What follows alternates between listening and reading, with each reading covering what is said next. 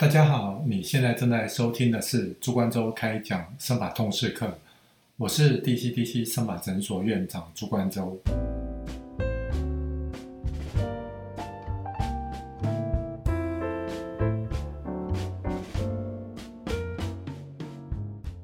那我们今天来讲。头发的五大迷思的第一个迷思，很多病人会想问的是说，头发会不会越剪长的速度越快，或者说越剪头发越粗？那我知道很多病人都曾经在小时候有听过一个都市传说，就是小孩的头发长得速度不够快的话，就把它剃掉，然后重新再让它长一遍，然后长的速度会比较快。那也有人，呃，他长大的话，他觉得他的睫毛不够浓密、不够翘，然后他就抱怨父母，就是小时候没有把它重新把它剪过。有些人说，哎，这个睫毛你把它剪过以后，以后长起来它会变得比较粗、比较长。那这个到底是不是真的呢？那我们从这边来解释。那我们今天就要拿这个，这个是我们皮肤的模型，然后上面这些这是毛发，好，那这是毛发，这个是生长期的毛发，所以它比较长，然后随着生长期，然后慢慢进入到退化期、休止期，这是毛发不同的过程。那正常的头发它其实是这个样子，它它主要的生长都是靠这里面的真皮乳突细胞，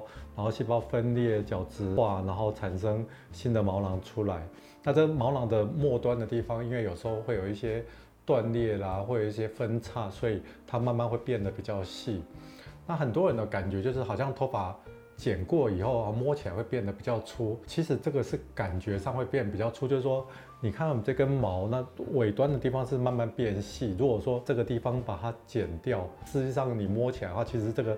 头发的粗细是一样，但是你把细的部分把它剪掉。实际上你摸起来感觉确实有可能会变得比较粗，那也有很多病人感觉好像胡子然后越长刮，刮起来越刮越粗。实际上我们在刮胡子的时候，刮掉它这个断面，摸起来会变得比较粗糙，所以你在摸就感觉它比较渣渣的。实际上它其实粗细并没有特别的改变，但是你摸起来感觉会比较刺，就会让人家感觉它好像变粗了。实际上它并不会有变粗。我们这个毛你其实外面怎么修剪怎么用，它其实。跟底下的这个细胞，它长出来的速度其实是没有关系哦，它长出来的粗细也没有什么太大关系，甚至有时候常常刮刮了会不会变黑，其实这些都是都市传说，它是没有相关的。那讲到这个部分的话，那我就有好奇啦，但我想也有人会有这样好奇，就说。那如果说用蜜蜡呢？蜜蜡除毛，它这个方式就是说，它其实这个毛不是用修剪的，但是在你的皮肤的表面涂了一层会粘着的东西，然后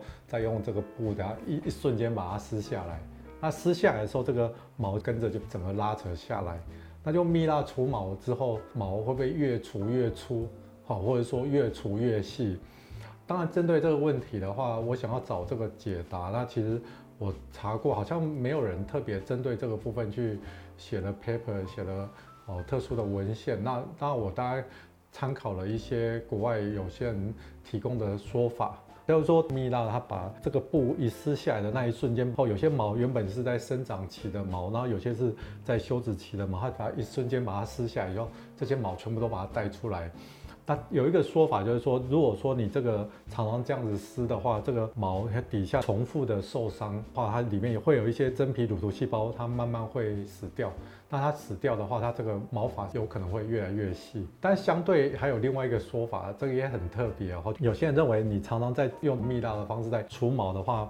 对于一些比较细小的毛，它反而长起来会变得比较粗哦。为什么？因为他觉得你在撕下来的时候，我们皮肤为了应付了这些刺激，它有可能会促进皮肤加速它的血液循环。那血液循环变好了之后，它这个毛之后长起来有可能会变得比较粗。所以我自己大概的推论就是说。或许有可能是比较粗的毛，那你如果说用蜜蜡除毛的方式常常去再除的话，它这个粗的毛它有可能慢慢变细。但是有一些本来就是比较细小的毛，你用这种蜜蜡除毛方式去除的话，反正时间久了以后，这些比较细的毛哈，因为你常常去刺激它，可能引起了一些刺激性或者一些生物的反应，然后甚至是加速了皮肤的血液循环，反而让它这些比较细的毛它会慢慢变得比较粗。那如果说我们讲镭射除毛。它镭射原理，它就是这个能量下去，然后这个能量会被带有黑色素的细胞吸收。那黑色素细胞吸收了这个镭射的能量之后，产生的热能，那这热能的话，它把旁边的这些真皮乳头细胞把它破坏掉了。所以镭射除毛，大概。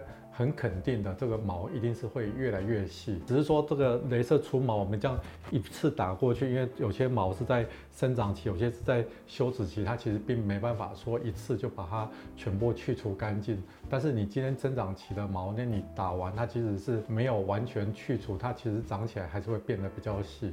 那这个大概就是目前我们在讲哈，就是你用修剪的啦，你用蜜蜡除毛啦，或者说你用镭射除毛，它其实产生的这个毛发粗细的变化其实是不一样的。